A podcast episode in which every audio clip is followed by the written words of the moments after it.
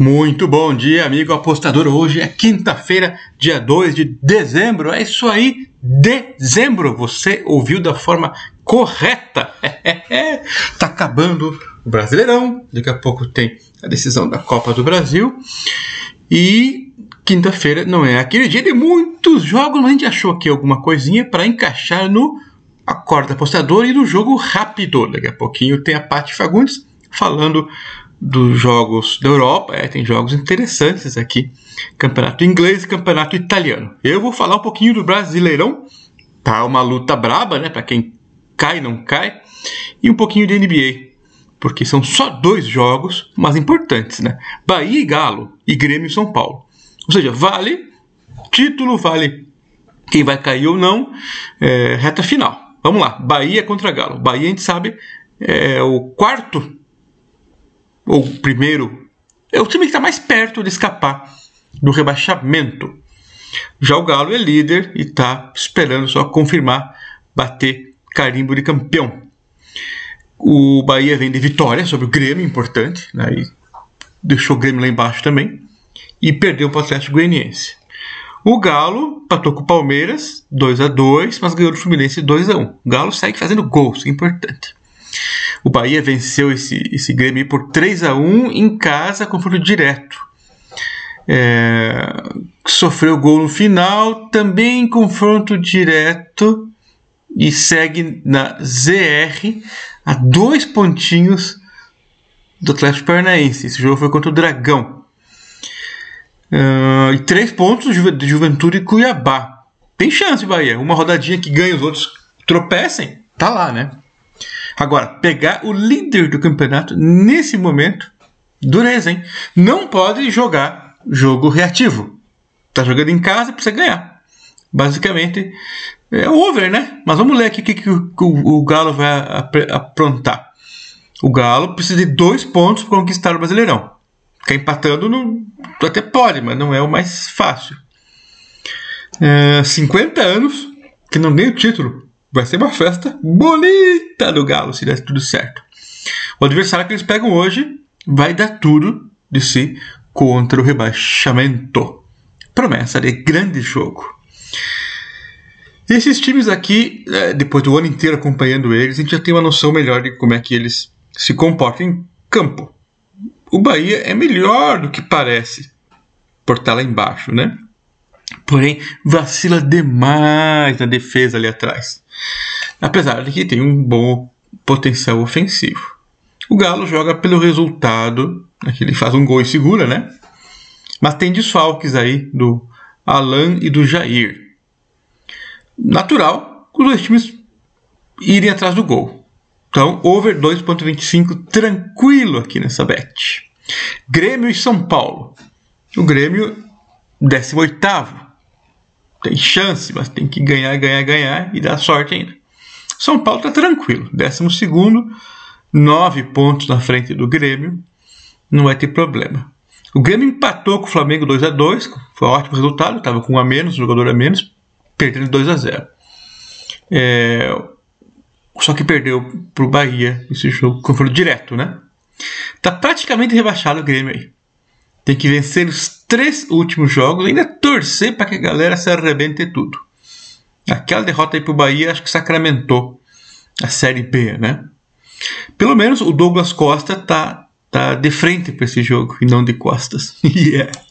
O São Paulo praticamente se livrou do rebaixamento ao vencer a partida muito esquisitinha e sem graça por 2 a 0 contra o Sport em casa. Mas era ponto que precisava e fez três pontos. O Rogério Ceni deve repetir o mesmo time até tem a esperança de chegar na pré-Libertadores.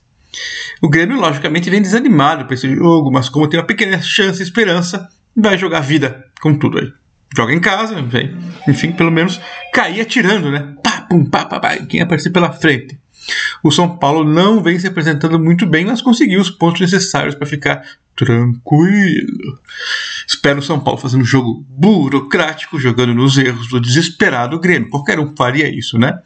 Porém, será que agora o Grêmio vai porque o São Paulo já deu aquela murchada? Será que o São Paulo vai dar uma renatada e ajudar o Grêmio? Vamos bancar o Loki aqui e ir no Grêmio Draw no bet.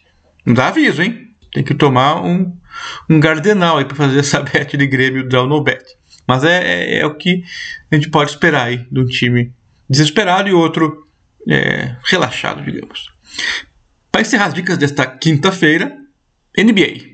New York Knicks contra Chicago Bulls. Jogão. Dois times que estão bem e que devem ir para os playoffs. Só que os dois, os dois times, nas últimas cinco partidas, perderam três e ganharam só duas. Porém, os adversários do New York Knicks foram mais fortes e mais difíceis. Mas tudo bem, a NBA é difícil mesmo. Na soma geral de resultados, o, o, o Chicago Bulls está melhor, ganhou 14, o New York Knicks ganhou só 11. E o Bulls joga bem fora de casa, e o New York Knicks mais ou menos equilibrado. No New York Knicks, o Kemba Walker veio do Boston Celtics para ser o pontuador, o cara que, que é artilheiro do time aí, mas não tem conseguido. O time segue com o Julius Randle e o Barrett no comando das ações da equipe. Ele já estava no time e tal, tem jeito de jogar, e o Kemba Walker só se soma a eles. Mas esse time tem também o Ivan Fournier, que veio do, do Orlando, e do Derrick Rose, né, grande estrela veterana. Então é normal que vários caras bons no time, a quantidade de definições sejam mais divididas. Explica um pouco porque o Kemba Walker não está ainda fomeando e pontuando mais. Talvez nos playoffs. O banco do New York Knicks eu gosto, sabe? Tem o Burks, Kickley, Toppin, o Mitchell Robinson, Noel Nerlens. É uma equipe boa, vai dar o que falar, vai brigar para os playoffs com certeza. Já o Chicago Bulls tem a grande é, contratação do Toronto, de Rosen, que faz uma temporada brilhante, com seus arremessos de curta e média distância. É, o Lavine continua pontuando bem, o Lourenço Ball, tá, que veio do Pelicans, está fazendo um bom serviço, o Vucevic também veio do, do Orlando, jogando bem, Caruso veio do Lakers, está jogando direitinho, e o Derrick Jones. É, tem uma rotação boa aqui e tal, mas o banco deles não me anima tanto quanto o do New York Knicks. Enfim, esse jogo aqui é o New York em casa contra um time que tem mais vitórias, que é o Bulls. Mas eu vou no Chicago para vencer aí, Chicago menos 2, handicap asiático, é meu palpite para esse jogo. O segundo jogo do basquete, né, Memphis Grizzlies contra Oklahoma City Thunder. É, os nomes são legais, né? O Memphis tem uma campanha bem melhor, ganhou 11 partidas, o Oklahoma ganhou só 6. É, últimas 5, o Oklahoma perdeu todas, e o Memphis ganhou 3 e perdeu 2. O duas coisas importantes para esse jogo. O Oklahoma jogou ontem à noite, em confronto direto contra o seu rival de lanterna, o Houston Rockets, e perdeu. Dominou o primeiro tempo, mas sucumbiu no quarto quarto, acabou a energia, perdeu mais uma. Perdeu nove das últimas dez. E está jogando dois jogos em seguida, um dia é, depois do outro. Já o Memphis descansou ontem. É, menos 10 aqui para o Memphis, dá para postar. Ah, mas o Memphis está sem o Ja Morant, que é o melhor jogador do time, e realmente é muito bom.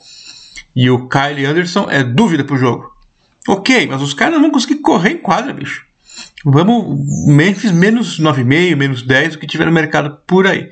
É, o Dylan Brooks está grande fase, está pontuando bem para assumir o comando de pontuação do Memphis Grizzlies.